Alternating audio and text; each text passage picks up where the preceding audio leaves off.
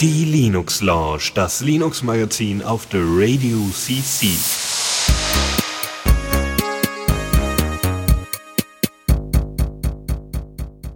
Einen wunderschönen guten Abend hier zur Linux Lounge. Zwei Wochen sind wieder her. Es ist äh, mal wieder Linux-Zeit. Äh, Wir haben wieder alles vollgepackt mit irgendwelchen Themen, die auch nicht ganz uninteressant sind. Und äh, diesmal ist unser Newsflash doch ein bisschen übergelaufen. Nein, nicht ganz. Aber es ist alles irgendwie sehr pünktlich passiert. Also jetzt mal abgesehen vom Beginn der Sendung. Zumindest mal nach meiner Uhr, die immer noch falsch geht. Das ist auch nicht gerade schön.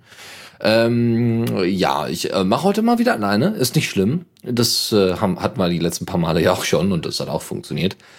Wir fangen am besten direkt an. Es gibt, glaube ich, nichts, was wir noch besprechen müssten vorher. Zumindest wäre mir das jetzt so nicht geläufig. Nee, wir hatten, glaube ich, keine Mails oder so. Also fangen wir an. Neues aus dem Repo. Und da haben wir gleich eine neue Distro-Version, die rausgekommen ist und gleich mit neuem Desktop-Interface. Total geil. Ähm, Rosa, haben wir schon mal drüber gesprochen, ist äh, eine Distro, die ähm, optisch eigentlich ganz hübsch ist. Ähm, irgendwie auch, glaube ich, aus Russland kommt ursprünglich. Ja, jetzt mal abgesehen vom Linux-Kernel und so, aber ne, auch bestückt ist mit allem drum und dran und eigentlich ganz cool ist. Ähm, äh, benutzt irgendwie RPM-Pakete, äh, Paketmanager-artiges Zeug. Ähm, ich weiß nicht so ganz genau, äh, genau, wo es drauf basierend ist. Das wird nicht gesagt. Was interessant ist, ist, dass es vor allem sehr sparsam sein soll von Ressourcen her. Also so ein bisschen an Xubuntu und äh, Lubuntu angelehnt. Lubuntu ist vielleicht noch sogar noch ein bisschen besser oder expliziter oder äh, eher vergleichbar, weil das Ding vorher LXDI drauf hatte. In der Version R5, also die haben so Versionsnummerierung nach R5, R6 und R6 ist jetzt vor kurzem rausgekommen und zwar nicht mehr mit LXQt, so, äh, mit LXDE, sondern mit LXQt, wo wir schon mal drüber gesprochen haben. Ne? LXDE und Razer Qt haben sich zusammengetan und haben gesagt, wir machen jetzt was Neues, weil äh, weil die äh, GTK 2 Version äh, noch okay war, aber GTK 3 ist zu ressourcenhaftig und ähm, LXD wollte umsteigen, Razer Qt fehlten die Entwickler und so hat man gesagt, wir kämpfen doch für die gemeine, gemeinsame Sache. Und haben sich dann zusammengetan. Total toll. Ja, ansonsten, also in der R6-Version gibt es halt LXQt. Ähm, OpenBox als Fensterverwaltung wird verwendet. Ähm, es gibt eine ähm, die die Softwareauswahl, die zu die installiert ist, ähm, ist auf Ressourcensparsamkeit ausgelegt, bis auf LibreOffice und Firefox, die vorinstalliert sind. Also LibreOffice ist jetzt alles andere als ressourcensparend. Aber der Rest ist darauf ausgelegt, weil LibreOffice bietet halt alles. Ja, mal gucken. Und Firefox, naja, es wird ja auch besser, ne? Das muss man auch sagen. Es wird auch mit den Ressourcen langsam besser. Gut, das zu Rosa. Äh, dann kommen wir zu einem RSS, also RSS Guard, RSS Feed Reader ähm, in der 3.0.0 Version. Und das Schöne ist, das Ding hat jetzt endlich Tiny Tiny RSS Support. Solltet ihr also Tiny Tiny RSS verwenden, aber wolltet zwischendurch mal so einen schönen, sehr, sehr schlanken und schnellen Client, zumindest so in meiner Wahrnehmung, verwenden, dann solltet ihr vielleicht euch mal auf die auf RSS Guard äh, mal einschießen und das mal angucken. Was jetzt auch neu in der Version 3.0.0 ist, ist ein, ähm, eine experimentelle Service-Plugin-Schnittstelle. Da wird dann wahrscheinlich sowas wie Readable oder Paper oder sowas äh, eingebaut. Ja, Readable, glaube ich, hieß es, Paper. Es gab noch irgendwie noch ein paar andere Dienste, die mir jetzt nicht einfallen, weil ich sowas nicht benutze, weil es auch wieder proprietärer Third-Party-Mist und den darf man doch gerne unterlassen, wenn man es nicht selber aufsetzen kann. Ansonsten kann jetzt die Statusbar komplett ausgeblendet werden, was okay ist. Ja, macht das ganze Ding ein bisschen schlanker vom Aussehen her.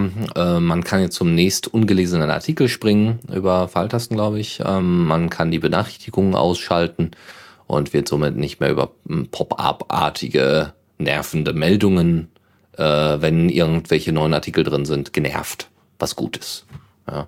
Ich will nämlich dann lesen, wenn ich lesen will und nicht, wann was Neues rauskommt. Außer vielleicht bei den Tweets, da macht es vielleicht Sinn. Nun, ähm, eine weitere neue Geschichte und eine neue Distro ist Gallium OS Beta. Also Gallium OS und das Ding ist in der Beta derzeit. Das ist basierend auf Xubuntu.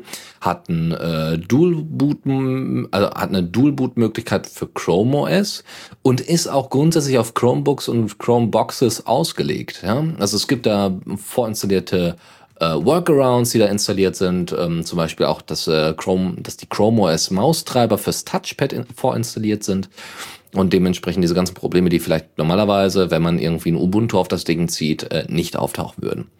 Ähm, andersrum. Also, wenn man Ubuntu draufzieht, dann tauchen Probleme auf. Mit Gallium OS ist dem nicht so. Das Ding ist halt drauf ausgelegt und äh, warum auch nicht? Ne? Also Chromebooks, ich weiß immer noch nicht, was ich davon halten soll. Es ist halt Google und ich bin dagegen. Aber grundsätzlich sind die Teile halt äh, der Ersatz für die Netbooks und die sind wohl sehr erfolgreich gewesen. Problem war jetzt in der Vergangenheit, dass äh, Google wohl äh, sehr viele Daten über die Schüler gesammelt hat. Große Überraschung. Und das zu einem riesigen Aufschrei geführt hat. Unsere Kinder, jemand muss unsere Kinder schützen. Ja, nicht nur vor Pädophilen und sonstigen Kriminellen, sondern auch gerne die Leute, die ganz legal äh, ähm, eure Kinder äh, datentechnisch ausbluten lassen. Boah, das ist ein bisschen zynisch, das muss ich sagen. Aber trotzdem, es, es passt, also es ist leider so. Ich meine, man, ich wundere mich nicht da großartig drüber. So. So, apropos Sicherheit. also wenn es nicht Datensicherheit ist, dann ist es vielleicht Passwortsicherheit. Es gibt äh, KeyPass X äh, 2.0. KeyPass X, äh, KeyPass X, äh, X, wie auch immer, ist ein ja, Passwortverwaltungstool, wenn nicht sogar das Passwortverwaltungstool. Äh, Passwortmanager hat äh, unterschiedliche Datenbank-Backends, die da möglich sind, MySQL, SQLite und so. Und ähm, das ist ziemlich cool. In der 2.0-Version sind sogar Anhänge möglich, was ich ganz cool finde, wenn man zum Beispiel irgendwie so eine eingescanntes Paper von seinen Passwörtern hat. Also, weiß ich nicht. Vielleicht werden tatsächlich noch Passwörter ausgedruckt oder per Mail verschickt am besten. Per, am besten wäre es, wenn sie per Mail verschickt werden. Ja, dann weiß man, dass da Experten äh, zur Verfügung stehen im IT-Bereich. Aber wenn man sich sowas ausdrucken möchte oder sonst irgendwas oder das als Anhang haben möchte, warum nicht? Finde ich doch ziemlich gut. Ja? Oder irgendwie Pin oder Puck, ja, dass man sowas auch einbinden kann, wenn man das möchte, dann, ähm, solange man da immer noch drauf zugreifen kann, warum nicht? So, ansonsten hat sich das Passwortdatei in Keepers X äh, 2.0 geändert, ähm, kann aber migriert werden natürlich, wäre ja auch Blödsinn, wenn nicht. Solltet ihr also noch eine 1.0er Version haben und ihr macht dann 2.0 auf, dann solltet ihr, also nicht 1.0 oder eine 1er Version haben, dann äh, haut einfach eure Daten, euer Passwort, eure Passwortdateien da rein und fertig. Was noch ganz cool ist, ist, dass ihr mehrere Passwortdatenbanken gleichzeitig äh, organisieren könnt. Das ist ziemlich cool. Wenn ich irgendwie von der Arbeit ein Passwortfile habe und von, sag doch mal schnell, äh, eins von zu Hause. Ja, oder für, weiß ich nicht, noch irgendwie Hackerspace oder so. Ja, unterschiedliche Passwortfiles und so und da greifen vielleicht sogar auch mehrere Leute drauf zu, wer weiß dann macht das vielleicht Sinn, das dementsprechend äh, so äh, umzusetzen. Ne? Ähm,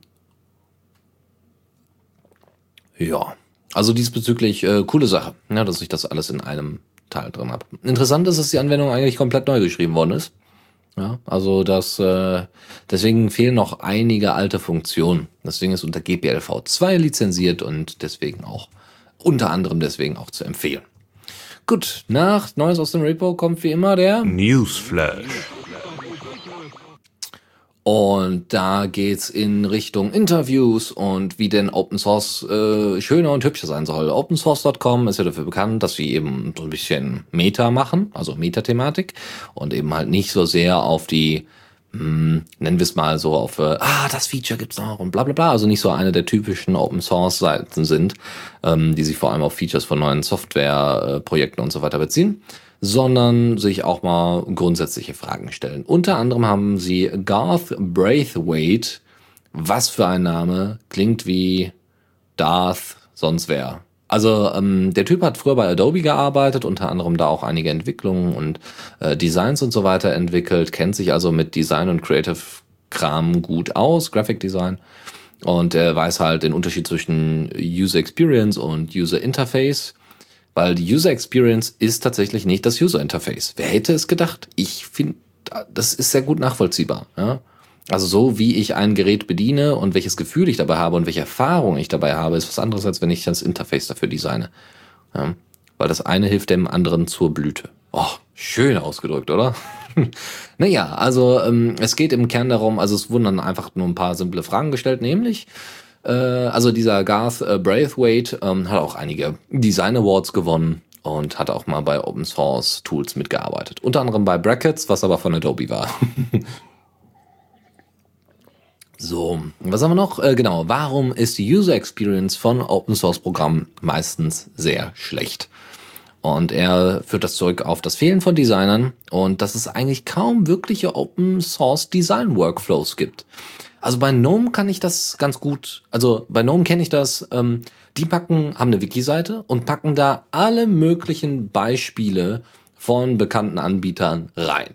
Ja, also von Apple Maps und keine Ahnung. Und dann wird halt auf Basis dieser Analyse, wie die das gemacht haben, guckt man dann, okay, wie, wie können wir das denn aufbauen, dass es auch noch zu unserem Stil passt. Ja, und zu unserem grundsätzlichen Aufbau des Systems. Und ich muss sagen, äh, das ist ihnen bisher ganz gut gelungen. Ja, es funktioniert sehr gut. Mal abgesehen noch von den äh, von den Fehlern, die da drin sind, aber obwohl ich jetzt auch schon lange keine mehr bemerkt habe, muss ich sagen. Also nach dem direkten Umstieg auf die neue GNOME-Version war mir auch schon ein bisschen übel, weil da immer wieder Fehler auftraten. Aber jetzt inzwischen, so nach mehreren Bugfix-Releases, läuft das ganz gut. Davon abgesehen, also sie kümmern sich da halt sehr ums Design und ich habe auch letztens wieder auf Reddit gelesen, dass irgendein irgendein Frosch wieder meinte, ja, ist total pottenhässlich. Da sage ich, ja, Themes, ja, mach doch selber, ja kannst du anpassen und geh uns nicht auf den Keks. Aber grundsätzlich vom Aufbau her finde ich das ganz schön. So wie auch immer, es gibt keine ordentlichen Open Design Workflows, außer vielleicht, wie gesagt, bei der GNOME Foundation und bei KDE wird es sie auch geben. Aber das sind halt größere Projekte und die gibt es halt bei anderen Projekten nicht. Vor allem, weil kaum Mitglieder wirklich dafür ausgebildet sind, solche Design-Workflows erstens zu entwickeln und zweitens äh, überhaupt sich mit Design auskennen. Zudem auch noch eben, äh, dass sie Design nicht besonders wertschätzen. Ich habe das im Mailman äh, gesehen. Da sind die bei Mailman 3 dann irgendwann mal auf Bootstrap gewechselt da habe ich ja schon ganz, ganz leise applaudiert, weil äh, immerhin das Interface war vorher halt einfach nicht dafür gedacht, dass man es benutzt, sondern wirklich nur so eine einmalige Sache, so hier zwei Textfelder, da ein bisschen Beschreibung. Es gab einfach keine logische, also es war Pragmatismus at its best, aber das funktioniert halt nicht, wenn man vielleicht auch neue Leute motivieren möchte, im, im, im, in der auf einer Mailingliste zum Beispiel rumzulungern. Ja? Weil Mailinglisten müssen halt nicht immer nur für Hackerspaces oder Softwareprojekte äh, funktionieren, sondern können halt auch gerne mal in der Schule selber ausprobiert werden. Warum denn nicht? Warum nicht mal auf Moodle verzichten und eine Mailingliste machen? Ja? Naja, wie auch immer. Es wird also Design selten wertgeschätzt. Eine andere Frage war, wie wichtig ist User äh, ähm, Interface und wie wichtig ist äh, User Experience? Wird übrigens immer abgekürzt mit UI und UX. Also vor allem bei den Programmen, äh, ähm, die von Nicht-Entwicklern verwendet werden, so, ist halt ein besonderes User Interface und eine, eine gute, eine gute User Experience wichtig. Ne? Ähm, zudem ist es halt auch grundsätzlich wichtig, auch nicht nur bei den, bei den, bei der Software selber, sondern auch bei Webseiten und Co. Ja? Ich meine, dass so viele Leute auf GitHub ziehen, hat ja seine Gründe, ja, wenn das irgendwo, äh, weil, weil SourceForge hat jetzt nicht unbedingt das tollste Interface für so einen Kram. Davon mal abgesehen. Ja? Da haben dann irgendwelche Leute irgendwelche Projektseiten gebaut und ähm, das, äh, also ich weiß nicht, bei Coreboot, glaube ich, war das, also sah halt alles sehr, sehr erschreckend aus. Oder bei Squirrel Mail, ich müsste nochmal nachgucken. Also hübsch ist das echt nicht, aber es wird halt trotzdem verwendet. Was okay ist, ja, weil die Funktionen alle da sind, aber es darf halt auch gerne mal ein bisschen hübscher aussehen. Roundcube ist ein schönes Beispiel eigentlich. Die haben das sich eigentlich ganz gut gemacht. Wie auch immer, ähm, das Schöne ist ja auch, dass so mehr äh, Contributor geworben werden können über ein gutes Design. Also es bringt wirklich was. Ähm, ja, also wenn einer da mit äh, ein ordentliches Logo äh, baut, ja, ich habe das bei NeoVim gesehen. Bei NeoVim, da ist man gerne auf der Seite, ja, wenn auch nur kurz, weil ich dann meistens den Feedreader anmache. Aber bei NeoVim, das Logo ist hübsch und so, das ist ziemlich gut. Warum nicht?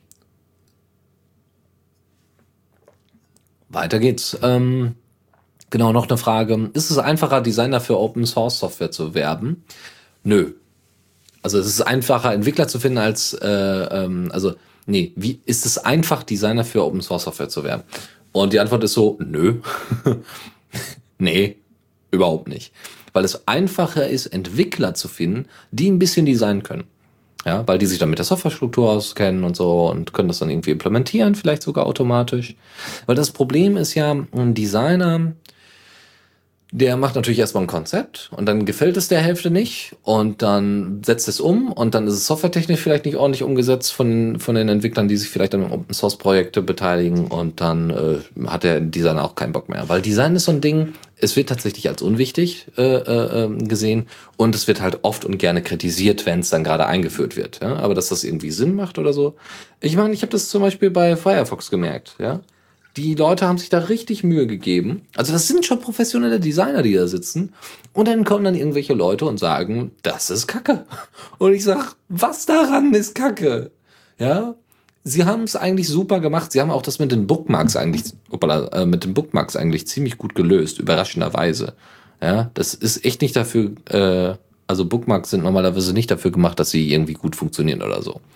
Ähm, also das zum Beispiel das Einordnen, das ist total geil. Ja? Ich klicke auf Bookmark, dann speichert er das in die Bookmarkliste und wenn ich nochmal draufklicke, kann ich das entweder wieder löschen oder kann dem einen Titel geben oder kann das Ding sortieren oder kann gleich die Tags hinzufügen. So muss das sein. Aber naja, haben sich viele Leute fanden das nicht so toll. Warum auch immer. Nun ja, weiter geht's. Was sollen Entwickler, die keine Designer anziehen, tun? Naja, auf jeden Fall nicht warten, sondern sich entweder selber damit beschäftigen. Ja, so mit Design grundsätzlich. Ich empfehle da immer Dribble oder Behance. Das sind so große, also doch, das sind die beiden größten Anbieter von, ähm, von Design, äh, wie heißen die, Showreels oder so. Also wo man sich so Design-Inspiration holen kann von anderen Leuten. Und dann einfach mal entweder was nachbauen oder ähnlich bauen oder so nach und nach herausgreifen äh, und, und spüren, äh, wie dieses Design auszusehen hat. Also wie so, so einfach nur ein Gefühl für Design bekommen. Ja, wie ist die Perspektive eines Designers, wenn er etwas entwickeln möchte? Ja, und nicht nur wie ist die äh, ähm, Sicht eines Entwicklers, wenn er ein bestimmtes Feature haben möchte. Und dann braucht man halt noch einen Button dazu. Also pff, einfach dabei. Nee, eben nicht. Das muss halt irgendwie ordentlich funktionieren. Nun ja, das dazu und es gab dann natürlich ähm, äh, Beispiele für gutes Design ist Zaz, Bauer oder Bower, ähm, Amber, Firefox, VLC und Popcorn Time, obwohl ich VLC nicht unbedingt dazu zählen würde. Aber VLC ist schon besser als manch anderes. Gut. Kommen wir zu weiteren Dingen. Kronos, die Kronos Group äh, will ja demnächst oder wollte bis Ende des Jahres Vulkan veröffentlichen. Sie haben gesagt, läuft nicht. Kriegen wir nicht hin, ist aber nicht schlimm. Wir sind quasi in der finalen Phase. Wir kriegen es halt einfach nur nicht vor Silvester hin. So. Ne, also lasst uns doch etwas Zeit, dann können wir das noch alles ordentlich klären und dann wird die Software vielleicht auch besser und es werden schon einige äh, Trailer released werden und so. Ne? Es müssen sogar einige juristische Fragen noch geklärt werden und dann kriegt ihr die motherfucking awesome 1.0er Version und geht uns nicht auf den Keks so ungefähr. Ja, also sehr schön zu sehen, das wird dran gearbeitet. Aber bitte macht jetzt keine Panik. Ob das jetzt noch einen Monat oder zwei länger dauert, äh, muss ich sagen, ist mir total egal. Weil äh, solange dann die Software ordentlich läuft, die Standards ordentlich gesetzt ist, sind und ähm, die, die Tools dementsprechend auch abgedatet sind, äh, so dass es eine ordentliche Portierung geben kann zu Linux, ist mir alles egal. Ja, sonst machen. Los, haut rein. Ich bin gespannt. Weiter geht's. Und zwar wurde ein, ein, ein Hacker namens George Hotz, der 26 Jahre alt ist, den man sicherlich äh, vielleicht noch kennt vom iPhone-Hack. Der hat das allererste iPhone gehackt. Ja, hat da Zugriff, Jailbreak oder so, nicht entwickelt oder so, aber er hat sich Zugriff darauf verschafft, auf das iPhone und ist dadurch auch bekannt geworden, hat mehrere Preise nicht nur für diesen Hack abgeräumt, sondern hat auch irgendwie PlayStation äh, auseinandergenommen und so ein Kram. Also ziemlich cool.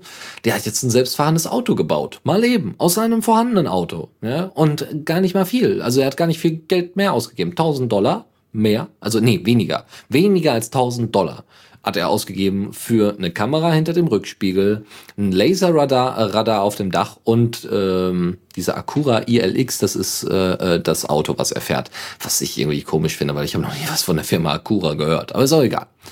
Also er benutzt eine Acura ILX, äh, hat ein Laserradar auf dem Dach und eine Kamera im Rückspiegel und dann halt noch ne, irgendwie Anschlüsse und eben den, das, das, äh, den Laptop oder so, den er dann da laufen lässt laufen ist. Auf dem äh, Laptop läuft natürlich ein motherfucking Ubuntu. Was cool ist, weil das Ding ist irgendwie eine komplette Open Source Implementation. Und er möchte, also er, nee, Open Source Implementation habe ich jetzt versprochen. Aber er hat ähm, das geschrieben und möchte daraus bald eine Firma machen und möchte dann quasi Aufrüstkits verkaufen, dass er zu den jetzigen Autos dann einfach das dazu packt. Wie funktioniert das Ding jetzt mal abgesehen vom Laser und so weiter?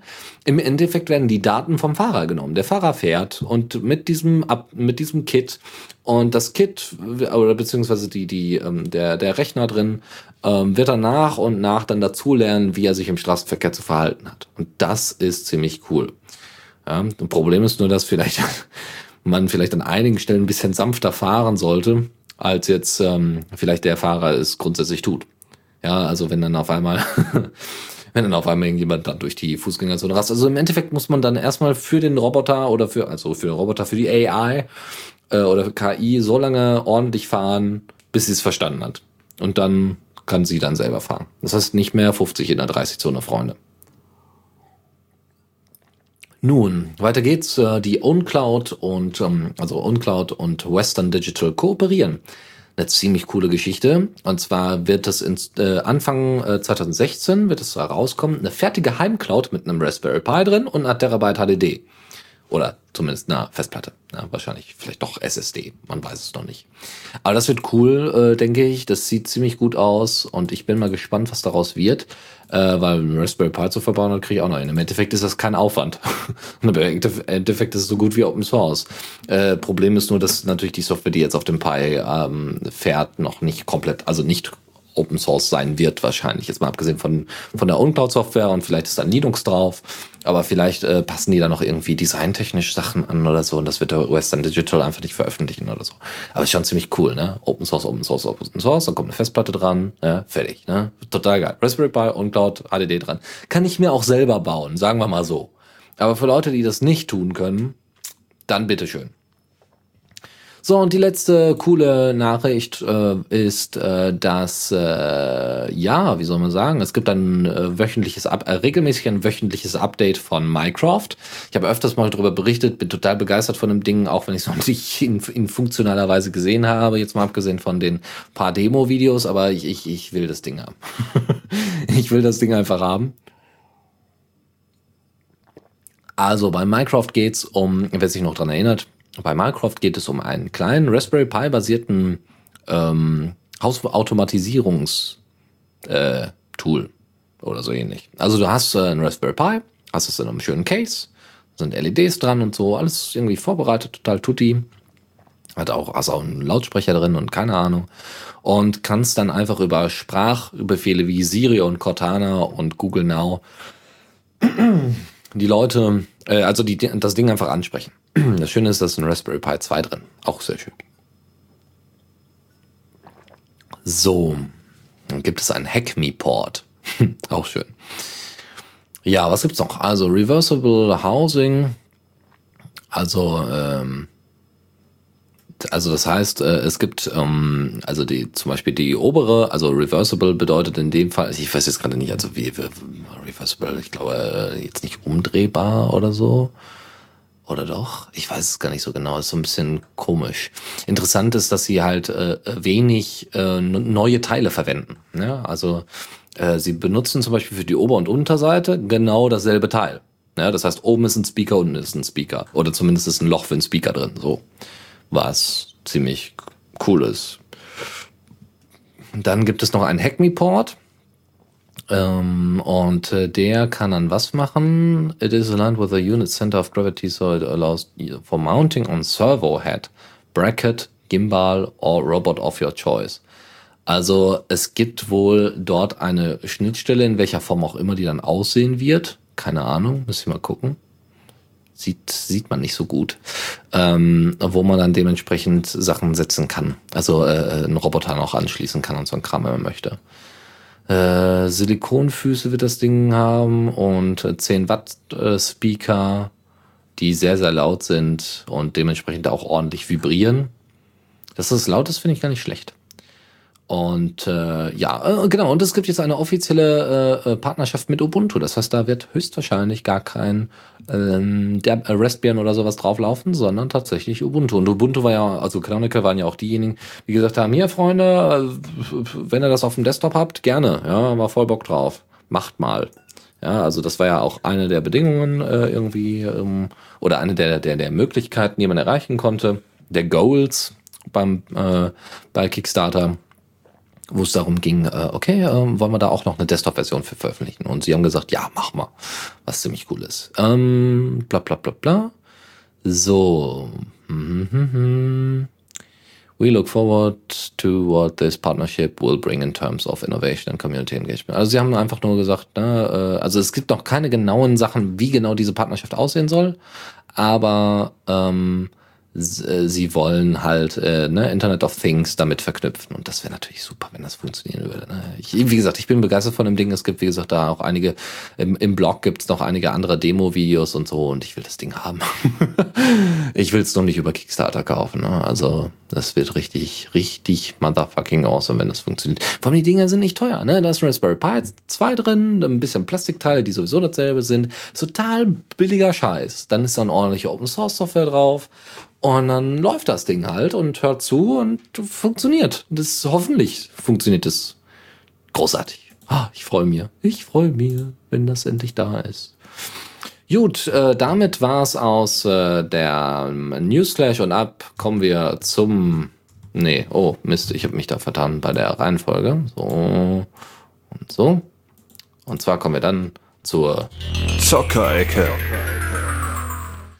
So, da haben wir ein weiteres Spiel, das nennt sich Maya mit äh, I anstatt Y. Und ähm, es geht darum, dass ihr eine Kolonie bauen sollt. Alles sehr retromäßig. Was nichts Schlechtes sein muss. Aber grundsätzlich eine coole Sache ist. Ähm, jetzt gibt es eine, äh, es gab vor kurzem ein neues Update. Das ist eigentlich die eigentliche News, nämlich eine 025, äh, andersrum, 052er Alpha. Und er zeigt euch dann so eine Ego-Perspektive, die ihr drin habt. Und ähm, bisher ist es halt äh, auf äh, 4K kriegst, das, kriegst du nur äh, 20 äh, ähm, Frames per Second, was nicht so toll ist. Aber naja, also das wird alles irgendwie noch, glaube ich. Ähm, an sich, wie gesagt, kann man da halt äh, robotertechnisch viel bauen. Und es sieht auch wirklich optisch echt nicht schlecht aus. Ja? Also hast dann halt, bist dann halt Roboter, läufst dann da rum, irgendwelche Leute wollen was von dir und dann spielst du halt tatsächlich einen Roboter in First Person. Ne? Ähm, und kannst von Tür zu Tür springen und so. Das, warum nicht? Ne? Also ich äh, habe mir sowas eigentlich bei so einem Strategiespiel eigentlich immer gewünscht, ja, dass man irgendwie ein bisschen First-Person-Ansicht hat. Das hat dann irgendwie, ähm, wie heißt dieses Spiel, Nuclear Dawn irgendwie auch mal ausprobiert. Das hat nicht so ganz funktioniert, finde ich. Aber dafür ähm, war es trotzdem okay. Ja. So, andere Geschichte. Ähm, bleiben wir doch mal natürlich bei Gaming. Wir sind ja noch in der, in der Zockerecke. Und zwar haben wir da NG, also E-N-G-I. NG. Das ist eine Cross-Plattform Game Engine, die in Go geschrieben worden ist. Und äh, mehr kann ich dazu auch, glaube ich, tatsächlich nicht sagen. Man kann ja mal ausprobieren, ob das funktioniert und ob das gut ist. Ja, Entity Component System Paradigm. Keine Ahnung. Aber es ist eine Engine und ich stelle die einfach mal hier vor und vielleicht gibt es ja Leute, die sich dafür interessieren. Ähm, es gibt Demos im Demo-Ordner. Wenn ich da jetzt reingucke, sagt er mir wahrscheinlich nichts. Die Audioschnittstelle, dann gibt es irgendwie ein Go-Tool, also Go-Demo. Kannst irgendwas laden und Musik abspielen und so. Also es gibt da, also das ist wiederum ganz schön. Man hat halt im Ordner Demos, wer hätte es gedacht? Demos, ja, und kann dann eben äh, sagen, hier, Hello, Headless, Failing Entity, Edge Scroller und so ein Kram. Ähm, wie, wie genau die Sachen funktionieren. Es gibt also auch Pong, eine Pong-Demo davon, also damit man das mal ausprobieren kann. Coole Sache. Ja, Score System und so. Und äh, das ist auch nicht besonders lang, finde ich, der Code für Pong. Große Überraschung, aber äh, finde ich doch schon ziemlich gut. Wie gesagt, das könnt ihr euch mal angucken, wenn ihr da in der Spielentwicklung irgendwie tätig sein wollt. Machen wir ja immer mal wieder, ne? So, kommen wir zu einem anderen äh, äh Spiel, äh, nämlich Shines. Das ist ein crowd-gefundetes, gefundetes RPG. Und es hat jetzt vor kurzem einen neuen Trailer veröffentlicht und es wird auch wohl eine Linux-Version dafür geben. Und ähm, das sieht echt hübsch aus, das muss ich echt sagen. Also es, äh, es ist halt so im Manga-Stil gehalten, was nicht so mein Stil ist. Ich finde den inzwischen einfach langweilig, weil ich habe zu viel davon gesehen in dem Bereich. Ja? Ähm, so sieht halt inzwischen fast jedes äh, Zauber-Super-Spiel aus, aber nun ja. Und ähm, hoffen wir mal, also man kann halt die äh, äh, Viecher direkt angreifen und die reagieren auch dementsprechend, wenn man sie angreift. Also nicht einfach nur äh, links, rechts, sondern es macht halt auch einen Unterschied, wie man diese Viecher angreift. Äh, deine Gegner, wie gesagt, das ist ein RPG. Äh, das ist schon mal schön. Und auch irgendwie Sachen, bla bla bla. In a world where every land strives for power. Also es gibt dann auch unterschiedliche, es gibt dann auch eine Story und so, die irgendwie verfolgt wird. Also Genau. Warum nicht? I can certainly see the combat being a bit like Naruto. Sagt zumindest der Typ The Boss auf äh, Gaming on Linux diesbezüglich. Schön zu wissen. Also wenn er irgendwie Fan ist, vielleicht mal da reingucken. Und eine andere Geschichte ist Gunheim. Gunheim, das ist äh, so, wie man sich das vorstellt. Das ist halt ein Wikinger mit einer Waffe. Also so vom Namen her kann man sich, finde ich, das schon irgendwie ableiten. Gunheim ist tatsächlich witzig. Also, ähm, Ende Oktober wurde Gunheim released für Linux. Und man kann, also das ist wirklich so, ihr habt einen, quasi einen Dungeon oder eine Arena oder so und innerhalb dieser müsst ihr halt äh, ähm, die Viecher da abknallen. Und das erinnert ein bisschen an Brutal Legend, ja. Also Brutal Legend verbindet ja so ein bisschen den Metal-Bereich mit äh, nordischem, äh, nordisch, nordischer Mythologie und hier ist es irgendwie pff, auch egal. also okay, es ist, sind nicht nur Arenas, ja, also es gibt halt auch so äh, Stages, ja, du musst von einem Ort zum nächsten und dann kommen irgendwelche Gegner auf dich zu und du musst sie halt alle abknallen. Sehr simpel, super Pausenspiel würde ich jetzt mal behaupten wollen und ziemlich blutig, unnötigerweise, ja, es ist wirklich total unnötig schön ist, wie sie es zusammenfassen, dieses ganze Spiel. Äh, Vikings, Guns, Mayhem. Ja, so. Und daraus besteht das ganze Spiel. Warum nicht?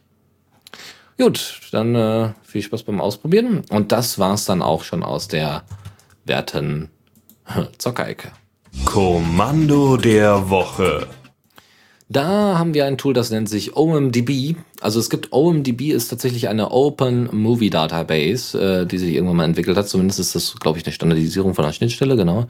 Ähm, also es gibt auch eine API für unseren Kram, was ganz schön ist. Ähm, genau, omdbapi.com ist äh, vielleicht was für euch. Da könnt ihr mal reingucken. Da werden Parameter aufgezeigt, wo ihr wen was abrufen könnt. Und ähm, ich frage mich halt gerade, wo die diese ganzen Daten dann liegen haben.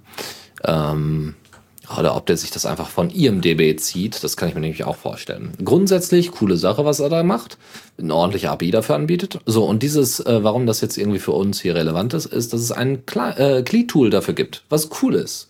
Es, ähm, ihr könnt äh, das Ding einfach wunderbar verwenden. Ähm, könnt euch damit äh, den kompletten Plot zum Beispiel ziehen, also die Plot Summary äh, wenn ihr von einem bestimmten Film irgendwie Informationen haben wollt. Ja? Oder die Info über das late, äh, wie heißt es, das letzte True Grit Movie und so ein Kram. Also es ist ziemlich cool. So. Dann gibt's auch das irgendwie nach Jahreszahlen irgendwie organisiert, wenn ihr wisst, wie alt die Dinger sind. Das ist ziemlich cool. Also wenn man Filme mag, ne? Also ich bin jetzt nicht so der Filmfan, aber vielleicht einige von euch da draußen. Deswegen, das war das Kommando der Woche. Tipps und Tricks. Und da haben wir mehrere Sachen, unter anderem einen Link-Tipp für euch, wie man einen eigenen Twitter-Bot baut. Das haben wir so immer mal wieder gemacht. Äh, vor allem so Twitter-Archiver hatten wir mal als Thema. Warum nicht? Ja, ähm, man braucht da eigentlich nicht viel machen. Dann gibt es ein anderes Tool, hm, was aber witzigerweise, das habe ich gar nicht im Hinterkopf behalten, wenn ihr Kinect verwendet tatsächlich und damit ähm, Animationen herstellen wollt, dann gibt es jetzt äh, ein Kinect Animation Studio, witzigerweise. Das habe ich nämlich vorhin nicht gesehen. Gibt es das wohl nur für Windows? Tut mir leid. Ich werde es mal wieder hier rauswerfen. Das ist ja Blödsinn. Warum sollte ich euch hier, also schön, dass es Open Source ist und so, aber das bringt uns in der Linux Lounge hier nichts. Das ist ja, tut mir leid. Aber ihr wisst, dass es das gibt und wer dann irgendwie doch Bock drauf hat, kann ja mal nachsuchen. Kinect Animation Studio. Andere Geschichte und eine viel coolere Geschichte ist CoL. Eine ziemlich gut, ein ziemlich gut aussehender und da merkt man wieder, wie so Interfaces funktionieren, ne? Und wie für mich, was das Wichtige für mich an Software ist, dass sie gut aussieht. Ja? Funktionieren braucht ihr nicht. Hauptsache sie sieht gut aus. Äh, siehe OwnCloud. Aber hier bei CoL, also K-O-E-L, tatsächlich äh, geschrieben, äh, ist ziemlich cool. Das Ding sieht ziemlich gut aus. Ihr werft einfach da all euer Zeug rein und dann, ähm, also eure Musik rein und könnt es dann streamen. Und zwar auf jeglichen Devices, Tablets und Kram und Zeug. Und ihr braucht PHP dafür auch, also äh, PHP 7.0 ist sogar supported. Und MySQL und MariaDB ist drin. Und dann natürlich ein Webserver und als Client äh, kann ein ganz normaler Webbrowser verwendet werden. Äh, war da sonst noch irgendwas? Ähm, Cisco, alles written in Vue und Laravel. Von beiden nie gehört. Genau, läuft irgendwie über NPM, dann kann man Musik streamen und so. Äh, gibt auch irgendwie Shortcuts, also dass man irgendwie mit F den Fokus auf die globale Searchbox setzen kann. Warum nicht? Ja. Gibt irgendwie Mobile Support, Shortcuts don't work. Wer hätte das gedacht? ja. Aber wie auch immer, also es, es, es sieht hübsch aus, es gibt zumindest einen schönen. Also wer das mal ausprobiert, soll mir gerne Bescheid sagen, ob das gut ist. Ja, ich weiß, viele Leute sind sehr verliebt in MPD, vielleicht auch zu Recht. Aber äh, wenn da irgendwie was in der Richtung äh, sich interface-technisch mal verändert, dann äh, reden wir weiter. So. Organize Files in your current directory. Genau, Classifier ist ein cooles Tool. Könnt ihr einfach über Python installieren und dann aus einem speziellen Ordner alle Dateien, die irgendwie als DocX oder MP3, also gerade so Download-Ordner, genau, es geht um Downloads-Ordner, das ist ziemlich cool. Ihr könnt äh, mit dem, mit diesem kleinen Skript oder, äh, weiß ich nicht, Python, Python-Projekt, könnt ihr zum Beispiel euren Downloads-Ordner nach Musik, PDFs, ZIPs und Docs und so weiter organisieren äh, und einordnen. Ne? Also alles, was Doc, Doc oder DocX am Ende hat, in eurem Downloads-Ordner, wird dann dementsprechend zugeordnet. Was ziemlich cool ist. Ne? So, kann man natürlich auch irgendwie über Kommandozeilen-Tool machen oder so, aber der Classifier, äh, Classifier hat, glaube ich, auch gar nicht mal so viele Möglichkeiten. Also das Tool ist halt nicht so wirklich voller Features, aber es funktioniert. Ne? Das weiß halt, wo es was einordnen soll. Sehr gut. Gerade für den Downloads-Ordner sehr sinnvoll. So, zwei haben wir noch, und zwar der Notify. Notify ist ein, ein Ding, was man sich selber aufsetzen kann, auch so Node.js auf einem eigenen Server. Und du kannst damit dann locker flockig zum Beispiel, wenn ein Cronjob angelaufen ist und du keine Mails mehr bekommen möchtest, sondern direkt auf deinem Handy eben eine Push-Notification haben möchtest, kannst du das damit machen. Es gibt natürlich noch andere Wege und so, aber Notify ist jetzt so eine der Möglichkeiten. Es gibt auch irgendwie Android-Apps, die das unterstützen und so. Und ich glaube auch bei F-Droid ist, äh, müsste das irgendwo rumliegen. Das ist nicht schlecht. Ne? Also man kann auch eine Custom-Message setzen, die da gesendet wird. Und ähm, warum auch nicht? Ne? Auf dem eigenen Server macht das ja am meisten sogar noch Sinn. So, andere Geschichte und das letzte Tool für heute und damit auch die letzte News für heute ist Take a Break ähm, und damit könnt ihr äh, tatsächlich eine Pause machen. Wer, wer hätte das gedacht? Ein Tool, womit ihr äh, schön locker flockig ähm, äh, quasi die Pomodoro-Technik anwenden könnt, die ich auch mal hier vorgestellt hatte in der Linux Lounge. Sehr schönes Ding, ja, also 25 Minuten arbeiten, 5 Minuten Pause, 25 Minuten arbeiten, 5 Minuten Pause, 25 Minuten arbeiten, 15 Minuten Pause und, und, und. Es ist ziemlich gut. Macht Spaß? Also, nee, macht Spaß nicht. Nee, weil man muss ja arbeiten. Aber es erleichtert, also wenn man dann auch in diesen 5 Minuten Pause nichts anderes macht außer Pause ja, also in die Gegend rumgucken, vielleicht noch was trinken, aber nichts irgendwie, wo man jetzt äh, seinen Kopf wieder veranschalten muss. Also nicht irgendwie in Social Media scrollen, ja, weil dann hält man auch die Pause nicht ein.